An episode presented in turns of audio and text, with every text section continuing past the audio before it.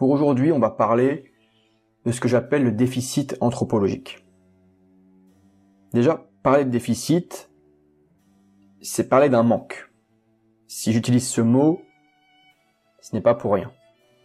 J'admets qu'il y a un recul. Je prétends qu'il y a une perte, un déficit. Comme si quelque chose s'était creusé. L'idée, c'est de comprendre que parler d'anthropologie, c'est parler d'une vision de l'homme. En l'occurrence, quand j'évoque le terme de déficit anthropologique, j'évoque le recul de la vision du soi. Global, un recul des valeurs, des mœurs, de l'identité, de la beauté, une peur de la vérité. Bref, un recul systémique, donc global, et qui modifie toute l'anthropologie humaine, toute la vision de l'homme, les projets pour l'homme, et l'amour qu'il se porte lui-même. Nous suivons donc aujourd'hui une mauvaise vision, une mauvaise boussole, et nous construisons petit à petit, année après année, une anthropologie et une philosophie, puisque cela est lié, qui sont médiocres. Alors certes, toutes les générations disent que les suivantes font n'importe quoi. Néanmoins, il se passe quelque chose en plus. Nous assistons à une entropie accélérée. L'entropie, c'est le désordre. C'est le vieillissement accéléré d'un écosystème. L'entropie, elle touche aussi bien les individus, vous, moi, que les groupes humains, que les collectifs, que les entités, que les systèmes économiques, financiers, par exemple. Ajoutez à ça, l'entropie, elle touche aussi à tous les systèmes d'information. L'écart de puissance et l'asymétrie d'information entre les individus se creusent dans le monde.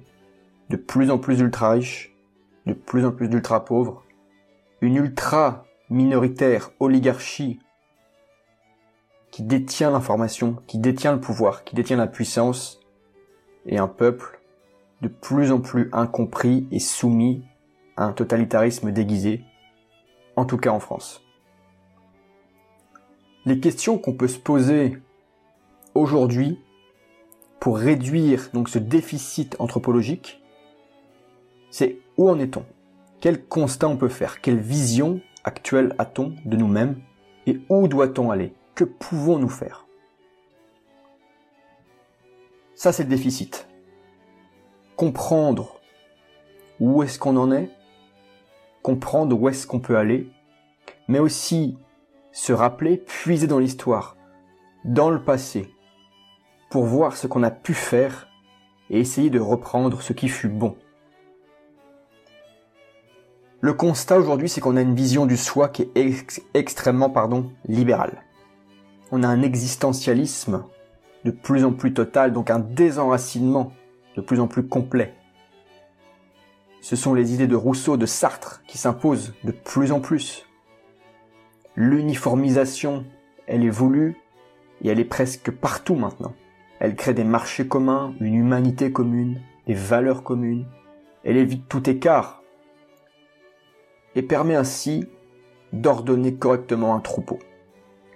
Nous avons affaire en société à des hommes jouisseurs, consommateurs, bons travailleurs, de parfaits pions interchangeables, et comme dirait un certain Tyler Durden, la merde de ce monde prête à servir à tout. Ainsi, toute conduite un peu dérangeante tend à vous classer dans la catégorie des infréquentables, et la police de la pensée fera tout pour vous museler et vous nuire. Droit à la différence, à géométrie variable, n'est-ce pas?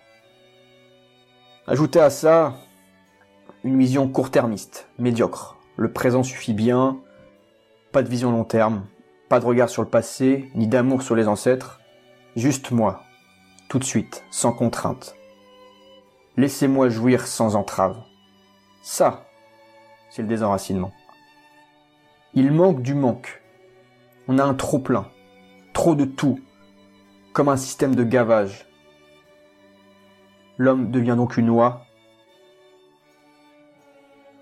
nourrie à l'extrême et utilisée pour être mangé. La notion de devoir recule est celle de code d'honneur, le bushido, comme disaient les samouraïs, est une notion presque vieillotte, et rares sont les hommes, les femmes, qui s'en imposent un au quotidien pour monter en puissance. Après tout, c'est le nihilisme qui mène la danse, le divertissement, comme une fatigue de vivre, toujours comblée, des hommes sous morphine, qui refusent le réel et qui préfèrent vivre dans une bulle imaginaire. Un des moteurs principaux de ce nihilisme, c'est la volonté égalitariste, un nivellement par le bas permanent, un désir tout-puissant issu du ressentiment qui consiste à ignorer les inégalités produites par le réel, mais exiger surtout que ce réel se conforme à nos exigences et en l'occurrence des exigences d'égalité au sein de toutes les strates de la société. C'est donc une mentalité d'esclave, d'anti-excellence à laquelle nous avons affaire, un refus de l'inégalité prodiguée par la nature, par les constructions sociales, un refus de toute verticalité, un refus des niveaux de développement. Aussi, une volonté de bénéficier de toujours plus de droits sans prendre en compte si cette démarche de recherche de droits bénéficie vraiment à la structure de la société, à son bien ou à sa destruction. En réalité, nous sommes sortis de ce que j'appelle l'ordre, de la verticalité, de la hiérarchie, et nous sommes donc dans l'ère du désordre ou de l'entropie. C'est pareil. Ce désordre, cette entropie, elle creuse le déficit anthropologique. Le désordre, c'est le meurtrier de l'ordre. C'est la détestation de l'intelligence. L'entretien de l'abrutissement. L'instauration d'un relativisme tout-puissant qui, tel la gangrène, s'en prend à tous les membres de la société. Tout part en fait de l'anthropologie. Pour moi, c'est la clé démêler la pelote de laine humaine pour se complexifier, c'est-à-dire s'enrichir en continu, monter en puissance par l'esprit, par la culture, et définir une nouvelle vision. Une vision plus belle, plus noble, non pas un homme nouveau, comme voudraient le produire les ultra-progressistes qui veulent un homme désenraciné, mondialiste, sans culture, sans racines, sans vision, sans amour. Non, pas cet homme-là. Un homme plus proche de lui, un homme plus humain. Cela, je pourrais l'appeler bâtir une anthropologie philosophique et pratique. Une vision de l'homme, une manière de penser, une manière d'agir pour monter en puissance individuellement et collectivement. Et ça, c'est vraiment le fondement de l'Académie Homines. Réfléchir à cette question d'anthropologie philosophique et pratique. Que peut-on être aujourd'hui, individuellement, collectivement? Pourquoi a-t-on assisté à ce délitement généralisé, global? Pourquoi l'écart ou le déficit anthropologique se creuse-t-il? Pourquoi perd-on l'intelligence et pourquoi la dénigre-t-on au profit seulement de la compétence Pourquoi le relativisme supplante-t-il la beauté et l'esthétique? Toutes ces questions, je serais amené à y répondre dans bien des vidéos, mais après ce constat du soi ultra-libéral qui gangrène les sociétés modernes comme la France, passons maintenant à quelques pistes de réflexion. Quand on me demande, mais est-ce que tu es de droite ou de gauche? Je réponds que je suis pour l'ordre. L'ordre, j'en ai parlé juste avant, c'est l'inverse de l'entropie. C'est la lutte contre l'entropie.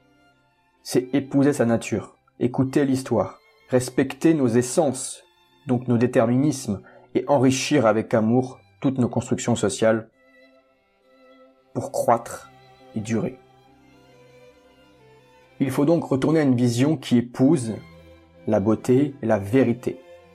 on pourrait reprendre la phrase de Feu Dominique Vénère. La nature comme socle, l'excellence comme but, la beauté pour horizon. La vision du soi qui me paraît plus noble, c'est celle qui favorise la construction de l'intelligence, de l'intelligence chez les individus. Celle qui s'extrait de l'idéologie ultralibérale progressiste intéressée seulement par le profit et qui jamais ne cherche l'amour, qui est pourtant le moteur premier des hommes. Retourner à l'ordre, c'est donc ça. Lutter contre l'entropie généralisée. Et ça, évidemment, ça suppose un combat acharné contre la volonté égalitariste moderne qui cherche à tout niveler vers le bas. Il faut qu'on arrive à remettre notre intelligence en adéquation avec le réel, comme le dit saint Thomas, pour y déceler la beauté du monde. Bâtir à partir de l'amour de soi pour apporter l'amour au monde. Cette notion d'ordre, elle prend en compte aussi l'entièreté du réel. C'est la pensée complexe. C'est établir des ponts entre les différentes connaissances qui viennent à nous pour former une grille de lecture complexe, riche, intéressante. L'ordre, ça implique aussi de rencontrer sa propre finitude, bien sûr. De comprendre ce qu'est l'homme. D'être conscient de sa dette envers l'univers ou envers Dieu. De comprendre surtout que nous ne sommes pas créés ex nihilo, mais bien des constructions biologiques et sociales.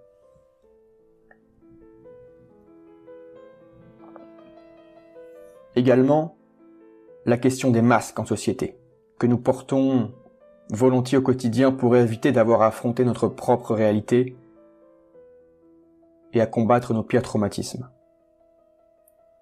Cette vision d'une anthropologie plus noble, elle ne peut que se baser sur le réel. La complexité, la compréhension des phénomènes, bref, la mise en avant de la rationalité mais cet ordre, il impose une vision globale de l'homme et du monde, donc du réel, pour s'y imposer par l'adaptation. Pourquoi vouloir modifier l'ordre du monde? C'est impossible. Adaptons-nous, prenons ce qui fut bon dans le passé, ajoutons les bienfaits de la modernité. Mais vous savez, aucune avancée ne sera possible sans la première des vertus, à savoir le courage. Car rien de grand ne se construit sans courage. Jamais, jamais, jamais. Finalement, ce que je vous propose, c'est de suivre une nouvelle boussole, une nouvelle voie. Parce qu'on ne peut pas rester sur cette voie nihiliste qui nie le réel perpétuellement et qui ne fait que créer du malheur. Je rappelle au passage, petit aparté, que la France est une petite championne dans la consommation d'anxiolytiques et d'antidépresseurs. Ce n'est pas un hasard. Alors pour être un peu plus pragmatique sur cette nouvelle voie, cette nouvelle boussole à suivre pour former une nouvelle anthropologie plus belle, plus noble, plus proche de nous, plus humaine, il faut que je vous parle de notamment trois piliers. Le premier, ce sont les livres.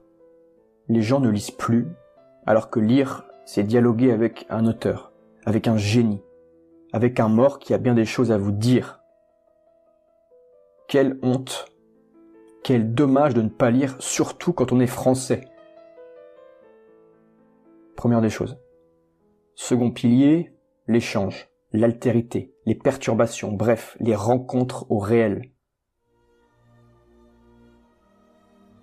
Dernier pilier, qui rejoint un petit peu le deuxième, et bien sûr il y a beaucoup d'autres piliers, mais on en parlera plus tard, c'est la montée en puissance communautaire, l'organisation. L'organisation.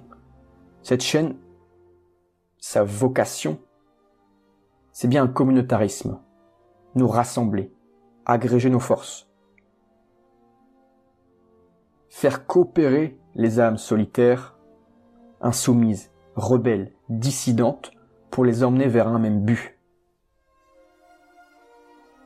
c'est par cette organisation communautaire, par une montée en puissance académique et financière, et j'en reparlerai plus tard, qu'on pourra monter en puissance. Retenez ça, un écosystème, une organisation. Sur Internet, dans le virtuel et dans le réel, dans le réel. Peut-être ainsi pourrons-nous combler pour commencer notre propre bêtise, notre propre erreur, notre propre médiocrité. Car tout commence en soi. Ce déficit, il commence en nous-mêmes, parce qu'on pourrait être mieux, on pourrait viser mieux. Combien de fois vous vous êtes dit que vous auriez pu mieux faire, que votre potentiel n'est pas exploité, que vous ne savez pas assez de choses, que vous n'avez pas assez de résultats, quelle que soit votre discipline, de prédilection, vous savez très bien que vous n'êtes pas au maximum et je sais très bien que je ne suis pas au maximum. Cet idéal, ce nivellement par le haut, c'est quand même une boussole plus digne, plus belle, mais beaucoup plus difficile à suivre. C'est pour ça que je vous ai parlé de courage dans ce podcast, la première des vertus. Rien ne s'accomplira sans courage. Écoutez, j'espère que cette notion que, alors a priori qui n'existe pas, si vous la googlez, comme on dit, vous la trouverez pas, je pense. Je l'ai inventé comme ça récemment. Mais c'était vraiment pour parler de ce délitement, ce recul des valeurs, ce recul de la beauté, ce recul de la vérité, cette peur même, cette peur du réel, ce déni du réel.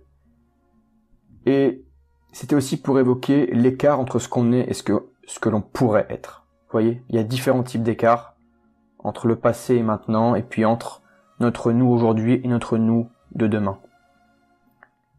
L'anthropologie philosophique et pratique, ça commence d'abord par soi. On balaye devant sa porte, on monte en puissance, et on part en croisade pour reconquérir les esprits. Moi je vous dis à la prochaine, merci pour l'écoute. Ciao ciao.